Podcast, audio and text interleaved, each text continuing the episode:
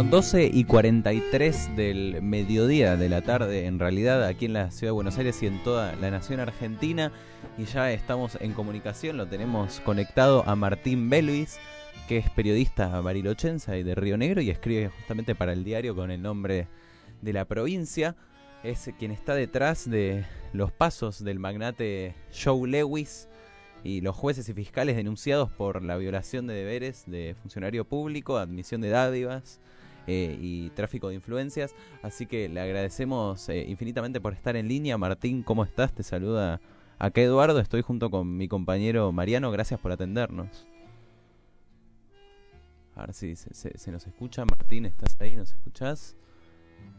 Estamos, estamos probando a ver si retomamos la conexión con... Sí, sí, obviamente pedimos las disculpas del caso, tanto a los oyentes como a Martín. Eh, esto es una conexión interprovincial, así que tenemos que cruzar. Dice Martín, me acaba de avisar por WhatsApp que se cortó. Así que ahí vamos a ver qué es lo que está ocurriendo. Vamos a ver si lo. Vamos a volver a establecer conexión. Si podemos volver a conectarnos con Martín Belvis. Reitero, él es periodista barilochense. Estoy investigando mucho el caso de, de Joe Lewis a partir de, del problema con el lago escondido en la Patagonia este uso de tierras ilegítimo por parte del magnate y también por, lo que surgió a partir del conocimiento de los chats de los que hablamos entre jueces y funcionarios del y funcionario, mejor dicho, del bueno, funcionarios también del gobierno de la ciudad de Buenos Aires, Marcelo de Alessandro, eh. el ministro de seguridad, seguridad y después el fiscal general de la ciudad, así que él se dedicó a esta investigación, es una persona que sigue muy de cerca este caso desde el diario Río Negro, que es para el cual escribe. Vamos a ver si ahí se, se puede retomar la comunicación. Estamos intentando llamarlo aquí en la radio Martín. Recuerden que estamos eh, a nivel federal todos al obelisco.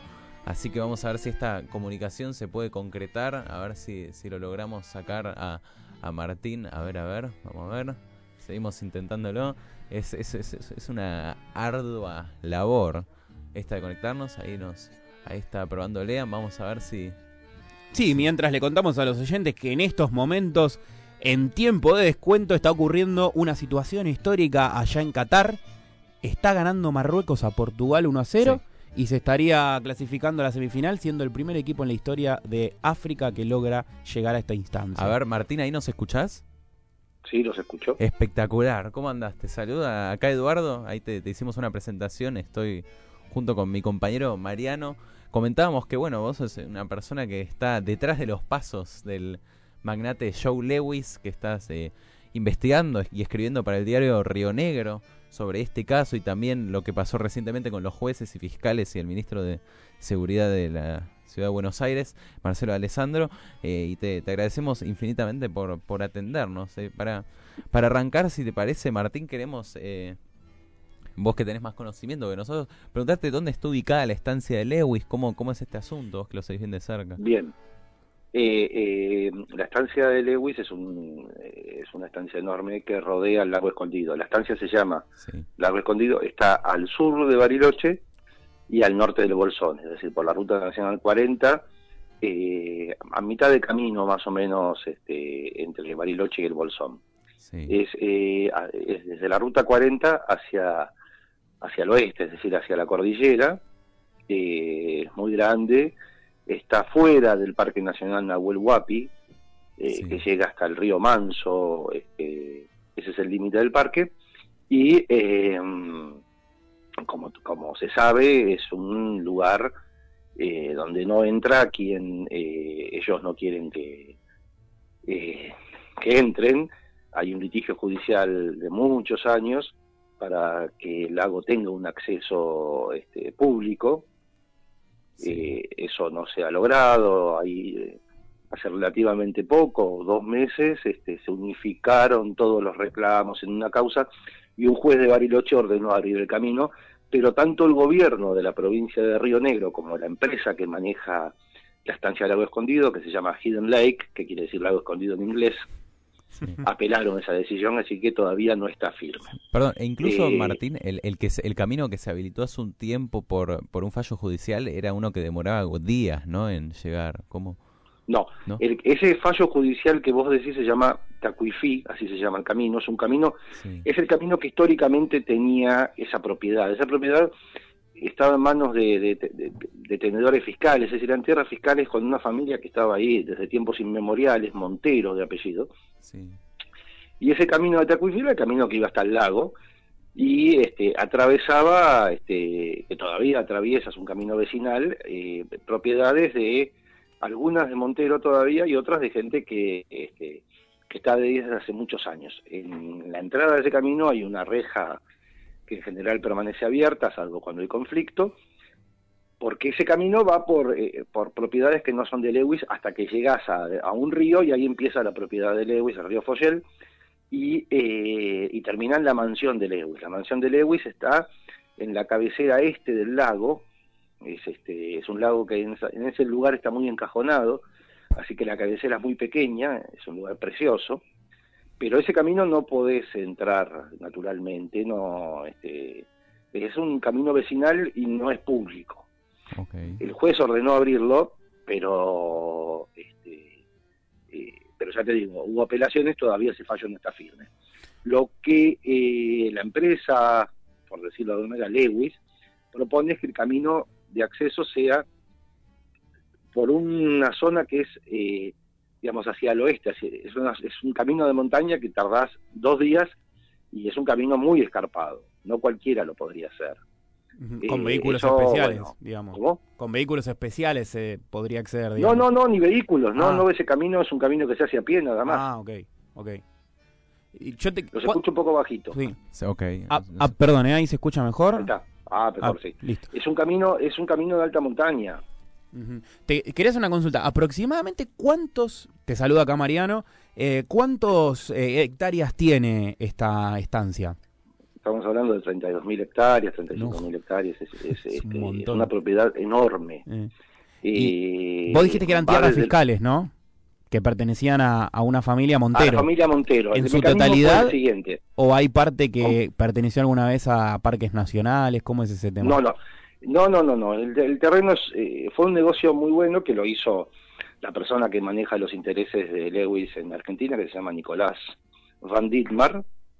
Eh, él y su padre empresarios inmobiliarios eso eh, lo que se logró primero es que los Monteros tuvieran la, de, tenencia fiscal, tenencia precaria, que tuvieran la propiedad. Una vez que tuvieron la propiedad, lo compró una... Hola. Ah. Uy, perdimos, perdimos la conexión, justo, justo, justo. Justo que íbamos a saber. Ah, ese, hoy lamentamos a nuestros oyentes, oye eh, el problemita con la, comunicación ya, ya, se va a resolver, no pasa nada. Se nos quedó sin batería el teléfono. Sí. ¿Me estás cargando? No. Ay, a ver, ah, dame un segundo. Llámalo por tu celo si nos hacemos. Pero lo, lo ponemos en el micrófono, pobre. Pobre Martín Velo. Estamos solucionando en vivo y en directo este pequeño problema. Se nos quedó sin batería de celular. Disculpen la falta de profesionalismo. Nos comentaba que la propiedad es completamente privada de las 32.000 hectáreas que, posee el magnate Joe Lewis, nos decía que esta pertenece a la, empresa, no, no fue nunca propiedad de parques nacionales. Esto es muy importante para, para saber y remarcar. También nos contaba acerca del camino a este lado, que a pesar de haber un fallo, este, estas, estos caminos siempre estuvieron eh, limitados por ser propiedades privadas pertenecientes al, al magnate inglés. Vamos con un último intento, a ver si lo logramos conectar a Martín. Eh, a ver si, si, si sigue ahí. A ver, eh, Martín estará, estará por allá, pobre, pobre Martín, accidentado. A ver, para, a ver. Martín, ahí nos escuchás, perdón por, por los percances. ¿Estás ahí? Sí, sí. Pedimos disculpas. Lo último que logramos escuchar eh, fue cómo Nicolás Randy Mark. Randy Mark. No, Van Dietmar. Rand Dietmar, Holandés. Eh, holandés, que era el representante de los negocios de Lewis en Argentina, cómo había logrado. Lo que, lo que, lo que, hizo fue, este, y esa es la acusación que hay contra funcionarios nacionales y provinciales, que eh, lograron este primero que los Monteros tuvieran la, propiedad este, eh, efectiva de esas tierras y luego lo que hicieron fue comprar ah, eh, con, una declaración jurada de que los capitales eran argentinos. no sé si eso me escucharon cuando lo dije. No, no, eso no. Claro, pues no podés comprar en zona de frontera si son capitales extranjeros. Ajá. Pero una vez que eh, la empresa que compró este, fue autorizada por la Dirección de Tierras de la provincia y por los organismos pertinentes de la nación, eso pasó a formar parte de la empresa Hidden Lake, que pertenece a Joseph Lewis. Ok, Entonces, como un testaferro, digamos, este, el holandés. No, no, no, ah. la, denuncia lo que dice es que mintieron, digamos, la verdadera compra la hacía una empresa extranjera ah. y lo, lo ocultaron. Okay. Este, así fue como compró Lewis esa propiedad. ¿Estamos hablando del año 96, esto? 6, 96, sí, 96. Mm. Eh, gobernaba Menem en Nación y gobernaba Pablo Verani en la provincia de Río Negro. Okay. Eh, así es como, eh, como compra esta estancia y, y después hizo de la estancia un lugar, este, es un lugar precioso, por supuesto, porque no es parque nacional, pero eh, tiene todas las características de cualquier bosque y cualquier montaña, ríos, lagos, como si fuera un parque nacional. Y este, tiene la producción, tiene producción de llamas, tiene un feedlot para engorde de ganado, eh, y después tiene, ha querido hacer acercamientos con las comunidades de alrededor, eso está muy cerca de un paraje que se llama El Follel, y un poco más lejos del Bolsón, es una, localidad grande en relación con, este paraje. Ha querido tener contacto con, la comunidad, este, entonces tiene una cancha de fútbol, organiza campeonatos de fútbol, la empresa, eh, tiene un hipódromo, en fin, eh, tiene un intento de, este, de acercamiento con la comunidad. ¿Me siguen escuchando? Perfectamente, sí, sí. Bien. Eh, entonces, en el Follel mismo hay un gran apoyo a, la estancia. Ah, está bien. Este, Supo cómo crear ciertos lazos para conseguir ese apoyo, digamos. Pero por supuesto, claro, en eso ha sido muy, muy inteligentes. Y después, este, eh, tienen, eh, imaginen que están, es una zona de grandes conflictos territoriales con las comunidades mapuches y de una profunda radicalización de algunos grupos. Bueno, ustedes saben, Villa Mascardi, que está relativamente cerca de allí, este, hechos de mucha violencia. Este, en el 2017, eh, la Prefectura Nacional, en una incursión en una ocupación, mató a Rafael Nahuel, un joven mapuche de 21 años. Sí, sí, Pero recordamos. en Lago Escondido no hay conflictos nadie entra. Será una casualidad. ¿Cuenta con algún tipo de seguridad privada? Todo lo que vos te imaginás. ¿Vos tuviste la posibilidad de acercarte allá alguna vez? Sí. Eh, se deben haber arrepentido de por vida, pero yo no me acuerdo en qué año, eh, eh, porque también tienen una pequeña central hidroeléctrica que le vende energía al Bolsón. Ah, le venden energía al bolsón encima. O sea, con una sí, central en realidad le venden energía al sistema nacional. Lo entrega la energía en el bolsón, pero ganó una licitación en el gobierno de Macri para energías renovables y consiguió un precio muy eh, fijo en dólares preferencial. Sí. ¿Te acordás el, el, el, gran corte de luz que tuvo la Argentina en el año 2019? Sí, claro que me acuerdo. Eh, bueno, eh, esta producción eléctrica que tienen ahí la estancia de Lewis siguió produciendo o fue parte de, también se hizo eco del corte?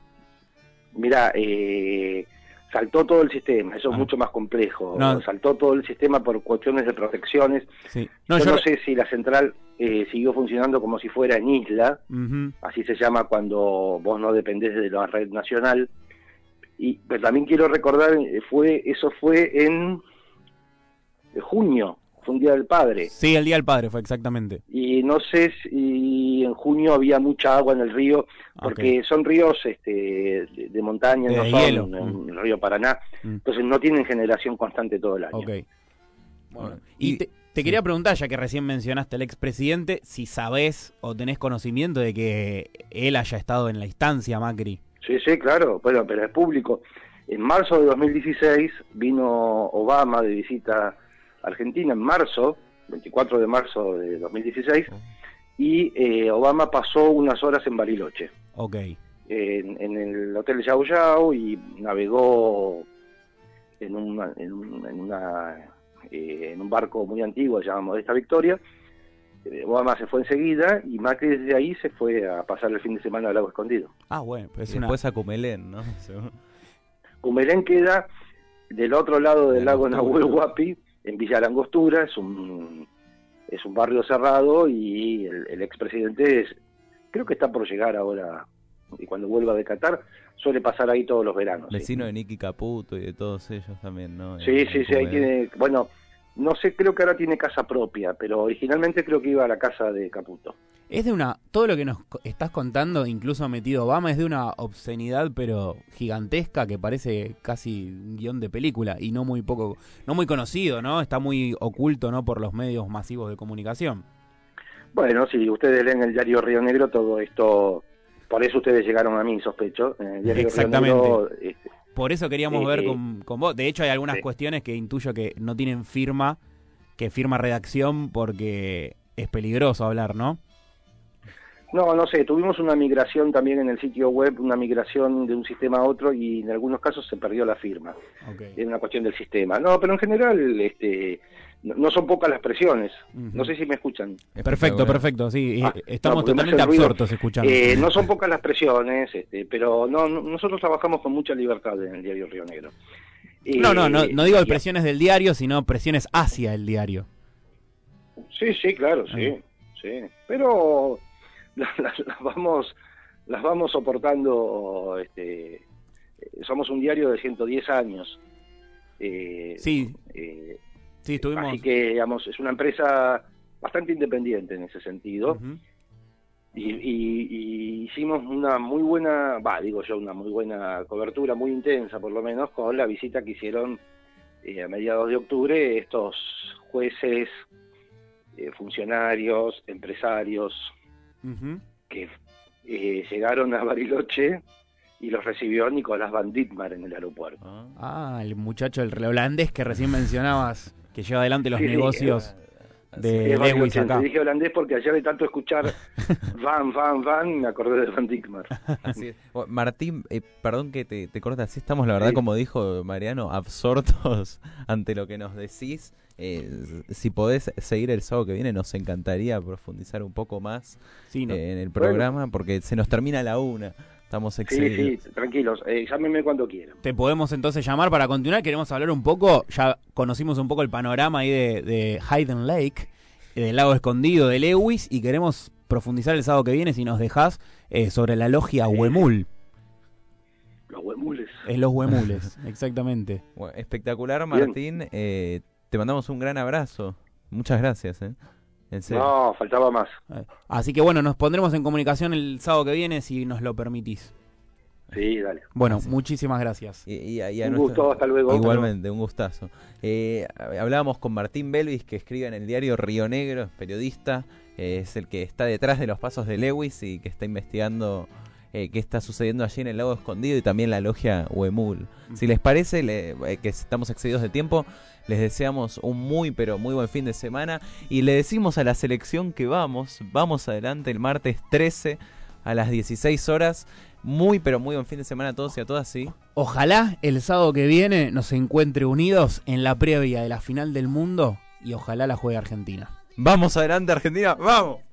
Gracias.